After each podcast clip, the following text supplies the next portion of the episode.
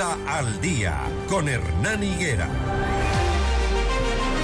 Nuestro siguiente invitado es el asambleísta Fernando Villavicencio, con quien vamos a dialogar precisamente sobre mm, esta reunión que él tiene hoy con el presidente de la República y para hablar de mm, la presencia de la narcopolítica en el Ecuador, participando en elecciones, candidatos que son financiados por el narcotráfico. Un tema sumamente delicado porque sobre todo están ubicados en provincias en donde nos están robando los recursos a través de la minería ilegal. Antes de ayer en Yutsupino nomás veíamos cómo de 30 aumentaron de un día para el otro 90 maquinarias y nadie dice nada. Parece que, mm, no sé, da la impresión de que ellos tienen más permiso que la policía para entrar en Napo. Fernando, buenos días. La propuesta al presidente el día de hoy, ¿cuál va a ser? Estimado Hernán, buen día y un saludo también a todos los eh, oyentes. Tenemos tres temas eh, agendados para el día de hoy, importantes. Uno de ellos, eh, llevamos una propuesta que el día de ayer y los días anteriores hemos trabajado con varios sectores sociales, instituciones, orientado a enfrentar el tema del microtráfico, lo que se conoce como la tabla de consumo de drogas, y construir un registro médico y técnico que permita también enfrentar desde un criterio de salud pública el tema del consumo y la adicción. El día de hoy, reitero, ese será uno de los temas importantes que abordaremos con el presidente de la República. El otro es el relacionado con la minería ilegal que se ha extendido prácticamente a 16 provincias del Ecuador, convirtiéndose en una seria amenaza para la biodiversidad y los recursos hídricos eh, del país en particular en la Amazonía ecuatoriana es muy lamentable y usted como periodista de investigación ha llevado adelante importantísimos trabajos que han puesto en la superficie ante el ojo público este acto criminal en la provincia del Napo, también en Orellana, a través de la minería ilegal en las orillas de los más importantes ríos de la región amazónica.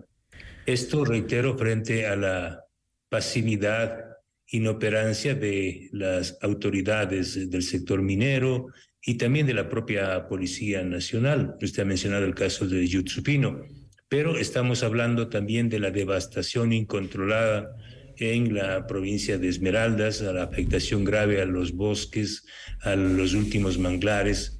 Algo muy parecido ocurre en la provincia de Morona, Santiago, de Zamora, Chinchipe, también en la provincia de Bolívar y qué decir de la provincia de Azuay, en el cantón Camilo Ponce Enríquez, donde hay demasiada evidencia de cómo se conectan las actividades de minería ilegal con el narcotráfico. Esto no solo en Camilo Ponce. No se olvide de Carchi e Imbabura también, ¿no? Claro, Buenos Aires, Carchi y, en Pichincha, en las cercanías del Chocó Andino. de la República, existe también una presencia eh, increíble injustificada de operaciones de minería ilegal.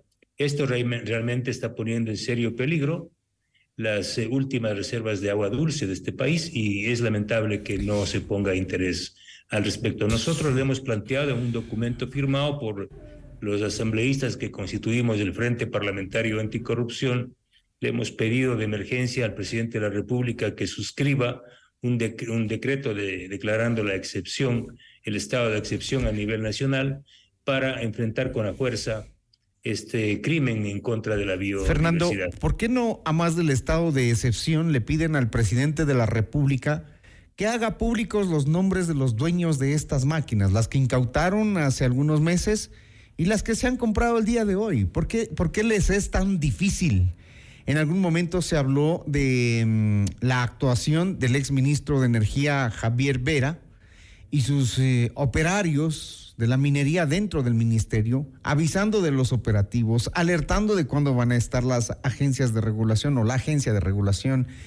Eso tiene que aclararse. El presidente debe saberlo.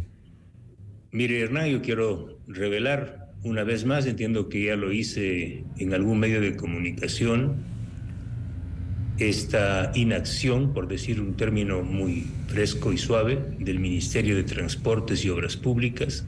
Desde que se presentaron estos hechos, me refiero a la incursión de la fuerza pública por orden del gobierno en Yutsupino, solicité al Ministerio de Obras Públicas que remita a la Comisión de Fiscalización un registro con los nombres de los propietarios de todas las máquinas retroexcavadoras y material pesado que fue incautado en esta operación. Y déjeme decirle que hasta la fecha el Ministerio de Transporte ha remitido ese registro. Se dan la vuelta, se pasan de institución a institución, pero hay un nivel de complicidad del Ministerio de Transportes y Obras Públicas para ocultar los nombres de los dueños de esos equipos, de ese equipo pesado que forma parte de esta operación criminal en contra de los recursos hídricos del país. Esto no es que le voy a pedir al presidente, vamos a iniciar con el frente una acción legal en contra de las autoridades que se resistan a entregar esta información que es necesaria para avanzar en un proceso de investigación y de fiscalización. Bueno, hay varios temas que contarle al presidente de primera mano. Ojalá, yo diría, gritarle un poquito los temas que, que le están dando la vuelta y que parece no se da cuenta. Ayer se reveló que mm, habría una estructura de corrupción que opera en la Corporación Eléctrica del Ecuador, SELEC, y que estaría liderada por una persona cercana al presidente Guillermo Lazo. Supongo que, les, que usted se lo va a decir o no. ¿O va a tomar cafecito nomás y ahí ya...? dije al presidente hace mucho tiempo y a varios funcionarios del gobierno y alerté públicamente de la presencia de esta estructura de larga data en el sector eléctrico, estructura liderada por Javier Jordán y Leonardo Cortázar. Lo que ha hecho ayer uno de los medios de comunicación es confirmar estas investigaciones y denuncias mías y de otros legisladores respecto a la presencia de esta estructura en el sector eléctrico.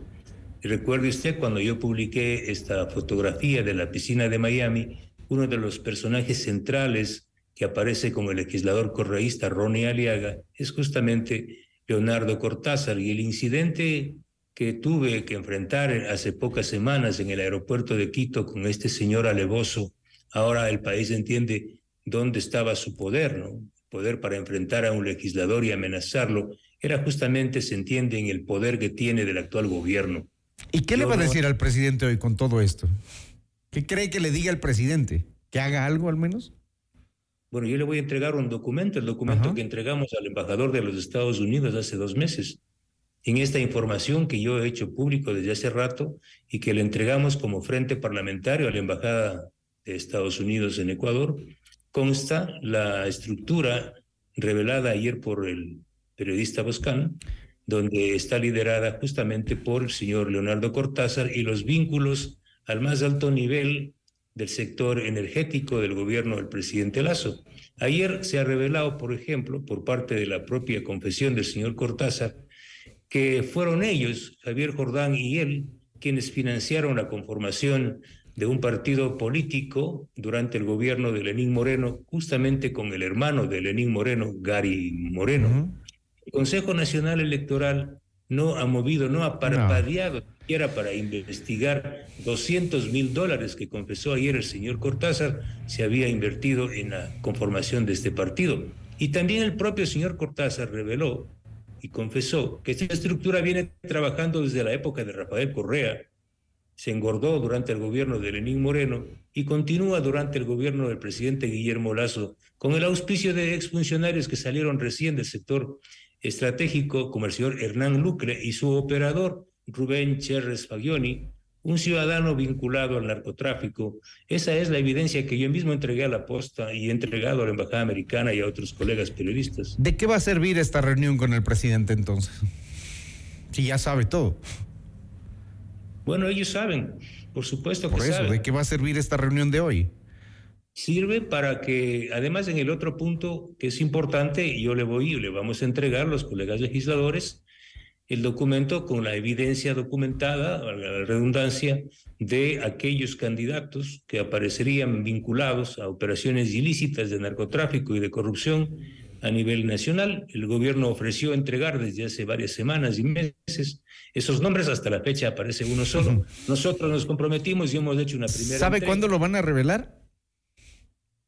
El día de hoy en la tarde, al menos yo le pediré al presidente Guillermo Lazo que le entregue a la Asamblea, que nos entregue a los legisladores los nombres que él dice tener de los candidatos y políticos vinculados al crimen organizado. Vamos a esperar sentados.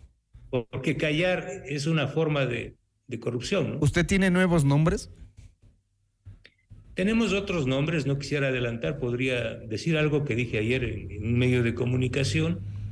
Eh, el prefecto de la provincia de Manabí, candidato a la reelección, tiene que explicar sus relaciones también con algunos eh, altos miembros y personas relacionadas con el narcotráfico. Hay fotografías donde él aparece con la esposa de alias Rasquiña, uno de los principales operadores del cartel de Sinaloa, llámense los choneros en Ecuador, quien fue asesinado en la ciudad de Manta. También se tiene que informar y el gobierno tiene que transparentar el apoyo a un candidato en el cantón Muisne, que está vinculado, acusado del asesinato del exalcalde del mismo cantón, Walter Vera. Este candidato es auspiciado por el partido de gobierno. Bueno, creo que ya no, pero... Pero sí hay, que, sí hay que dar la explicación. Creo que ya no está por ese partido, pero que, creo que el partido de gobierno tiene que dar una explicación. Por supuesto, tienen que dar una explicación. Y el Consejo Nacional Electoral, mire, Hernán, ecuatorianos, no es eh, justo el oído del ciudadano común que quiere un país mejor, con una democracia plena. Se resiente cuando escucha a un funcionario del Consejo Nacional Electoral decir que no tienen instrumentos ni normativa para perseguir el delito electoral, es decir, el financiamiento ilegal de movimientos y candidatos. Después de que este país vivió uno de los mayores juicios de la historia, el caso Arroz Verde y Sobornos, que justamente permitió identificar flujos enormes de recursos sucios, de recursos de la corrupción que financiaron campañas electorales. Producto de esta investigación periodística que me, honro en haber dirigido, es que la justicia ecuatoriana llevó adelante el proceso que acabó en una sentencia de 20 altos funcionarios del gobierno de Correa y los mayores empresarios de este país. Pero viene el Consejo Nacional Electoral y dice, dicen que no hay cómo, que no hay cómo. No tenemos normativa, mm. no tenemos instrumentos para perseguir e identificar. Realmente lo que les deja a este pobre cuerpo colegiado es como reitero, un grupo de inoperantes que debe ser investigado también. Un mero organizador de elecciones, no un controlador. Y, de elecciones truchas algunas, ¿no? Gracias a Fernando Villavicencio. Hemos llegado a la parte final de esta entrevista, también de nuestro noticiero. Vamos a estar expectantes a ver qué decide el presidente, si es que algo decide, con toda la problemática y los temas que le van llevando en agenda. Eh, la destrucción del Yutsupino, el tema del control de las, las campañas electorales, que no le compete a él, pero que por lo menos, por lo menos debería alertarlo. Y si él ya conoce nombres, que los dé a conocer al país, más sumados los que tienen ustedes como asambleístas. Gracias, Fernando Villavicencio. Siete de la mañana, en punto, amables oyentes. Muchísimas gracias. Volvemos mañana, cuando sean las seis horas.